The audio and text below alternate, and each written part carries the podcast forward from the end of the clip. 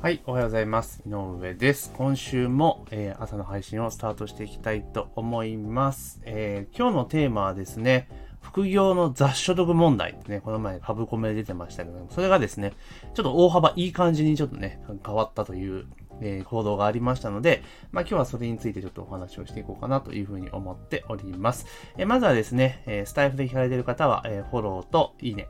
あと、ポッドキャストで聞いてくださっている方は、ぜひね、購読をお願いいたします。あと、インスタグラム広告のね、えー、始め方、インスタグラム広告の参考書という PDF をですね、今プレゼントしておりますので、音声の概要欄にリンク貼っておきます。そちらの方からご請求をお願いいたします。というところで、えー、今日はですね、え、10月の10日月曜日。ね、体育の日で今日祝日なんですよね。なんか10月10日ってもともと体育の日だったじゃないですか。で、それが、まあ、ハッピーマンデーになってから、なんか第2月曜日かななんかになってからはなんか微妙なことが続いてたんですけど、やっぱ体育の日ってこう10月10日っていうのがもう完全にね、自分の中で刷り込まれてるので、まあこういう発想すること自体、まあ古い人間なのかなっていうふうに思ってしまいますけれども、まあ3連休でね、今日までお休みの方もいらっしゃいますし、まあ中には今日もお仕事されてる方もいらっしゃると思うんですけれども、で、まあそんな中でね、えー、副業とかやられているサラリーマンの方も徐々に増え始めてきたりとか、えー、している中でですね、確か先々月ぐらいかな、要は国税庁の通達で、要は副業収入に関して、えー、300万円をね、超えない場合は、すべて雑所得にしますよ、みたいな通達が出てたんですよね。で、通達が出そうっていうか、そういう風な改正をすると。えー、なので、えー、それに対してご意見ちょうだいみたいな感じでパブコメをこう集めてたみたいなんですけど、まあまあ、当然だと思うんですが、もうすごい勢いでパブコメが入ったみたいなんですね。7000件を超えたみたいで、えおかしいだろう、みたいな感じであって、結局まあ、えー、国税庁が、えー、その、最初はね、えー、本業、副業っていう収入の区分をしていって、で、その副業に該当するものに関しては、300万円をま超えないと、え一律雑所得雑所得にしますよ、というような形だったんですよ。で、そうなっちゃうと、ほとんどの方がま300万超えないケースも結構多いので、えー、ほぼ雑所得になってしまえば、あの、青色申告特別控除とか、結構そういう税制上の優遇全く受けられなくなっちゃうんですよね。まあもちろんいろんな問題はあるんですけれども、まあそうなっちゃうと。いうところで、まあ当然私も俺結構厳しいなと。まあ私自身今自身、今現在は別にもう普通に起業してるので、あの副業収入とか風関係ないですけど、やっぱ会社員の時、副業してる時って、ちゃんと事業収入として立ててたんですよ。だからそのメリットってのはすごく分かっているので、あ、これ結構しんどいだろうなと思ったんですけど、やっぱり、えー、そういう風にはならなかったなと。で、結論から言うと、要は帳簿をちゃんとつけているかいない、いないかで判断するみたいな感じになってるんですよね。今までは本業、副業っていう区分をしたんだけれども、またそれをちょっと手,、ね、手を入れて、要は収入、の区分ではなく、そのなんとかな、本業副業の区分ではなくて、え帳簿をちゃんとつけて保存してるか否かで判断するみたいな感じなんですよ。それで、えー、じゃあ結局のところ、じゃあ事業所得と認定させるためには金額要件っていうのは実は帳簿をつけてれば関係なくて、まあ社会通念で判断しますよってまたこうちょっと、ちょっとふわっとしてるところなんですけど、まあこれ制度ってふわっとさせとかないとダメなところはあるんですけどね。で、逆に帳簿つけてなかったら、あの基本的には、あの、雑所得に、えー、カテゴライズされてしまう感じなんですよね。ただまあ売上300万超えてれば、まあ社会常で判断ってなるんですけれども、ただ、あの、売上300万超え、あじゃあ、あの、なんだ、えー、帳票とかつけてなかったら、青色信号特別控除って受けられ、確か10万までしか受けられないので、まあそう考えるとほとんどの人は帳簿つけるんだろうなというふうになります。ということは、これって見方を変えると、まあしっかりと帳票をつけていて、えかつ定期的に売り上げが上がっていれば、まあ、ほぼほぼ事業所得と認め、認められる可能性が非常に高くなったってことなんですよね。うん。だから、例えば社会通念上っていうところで行くと、そのちゃんと事業として収入があるっていうのが、まあ、あるわけじゃないですか、事業として。だから事業として営んでるぞってことは、あの、例えば1年間の中で売り上げが、こう、ね、トントン定期的にちゃんと上がってたら、なんか、あ、ちゃんとこれ事業しやってるんだっていうふうに見てもらえたりするじゃないですか。もちろん内容とかもあると思うんですけど、そうなってきたときに、じゃあ、あの、ちゃんと帳簿をつけていければ、ね、帳簿をつけていけば、ね、あの、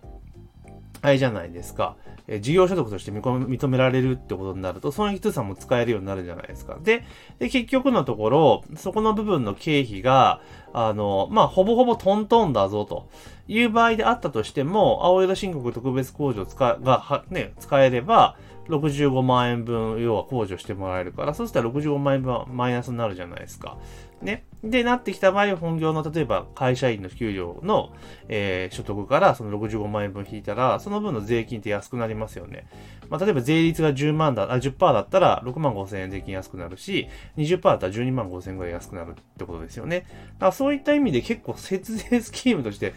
え使えちゃうんじゃねえのっていう気はします。まあ、ただその、なんていうの、社会通念で判断っていうところが、まあ、結構ね、ポイントになるのかなっていう気がしますけれども、まあ、この辺細かいことはね、税理士さんとか、その、税務署に聞くのが多分一番いいと思うんですけれども、ただ、今までみたいに、その、なんだろう、ただ単純に社会通念上っていう風に言われてるのではなくて、ちゃんと帳簿とね、つけて保管しとけば、認められ、事業所得としてしますよって言ってるわけだから、うん、だからこれ結構いいんじゃないかなと、個人的には思いますけどね。で、じゃあこうなってくると、まあどういう動きが出てくるかっていうと、まあ一つ言えることは、あの、なんだ、弥生とか、マネーフォワードとか あとフリーとか、あの、要は会計ソフトあるじゃないですか。あの、ね、今、過激系ソフトってほぼサブスクですから、まあそこの営業はここから激化するんだろうなと思うんですよね。だって、ちゃんと帳簿つけておけば、で、その、なんだろう、オンラインの会計ソフトを使っていけば、それこそちゃんとレシートの、とかね、レシートとか請求書とかを、あの、スマホで写真撮って、それ保存できるし、で、仕分けとかもほとんど結構やってくれるたりするんですよ。だから、簿記、まあもちろん簿記の知識があったら結構サクサクできるけれども、あの、意外に自分でできちゃうんですよね、帳簿付けって。あの簡単にね。で、仕分けわかんない時って、確か私使ってるマネークラウド、マネーフォワードとかだと、その質問とか答えて大体仕分けしてくれたりするんですよ。まあ私の場合会計わかるので、普通に自分でやってますけれども。だからそれで帳簿をつければ、それで事業所得として認められれば、当然その会計ソフトのね、月額利用料だって経費になるわけですから。か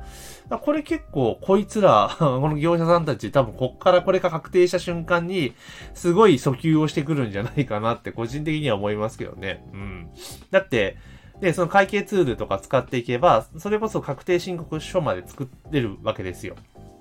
あの、自分でやらなくても、その毎回毎回ちゃんと経費として入れていければ、そうしあの、確定申告のタイミングではもうその帳票印刷ポンってやれば出来上がっちゃうってことになると、やっぱ導入するメリットってすごくあると思うんですよね。で、あの、売上金額が例えば年商で言って300万円満たない場合って考えたときに、やっぱ税理士さん、お願いするのって結構微妙なラインだと思うんですよ。で、もちろんその、もう帳簿とかするのすげえめんどくせえしっていう方であれば頼んじゃった方が全然いいんだけれども、まあただ私個人的には、あの、300万円ぐらいの規模感だったら、別に全然自分でつけられるんじゃねって思ってる派なんですよね。うん。だから、それでつけるからこそ、その、なんだ、お金の流れもわかるし、っていうことで、結構その、なんつうかな、経営管理的なスキルとかも身につけることができるので、個人的にはつけたら自分でやった方がいいんじゃんっていう派なんですよ。まあ人それぞれ好き嫌いあるし、得意不得意あるから、一概には言えないんだけれども、ただ、まあそういう風にやった方がいいんじゃないか。だから会計ツールとか使って、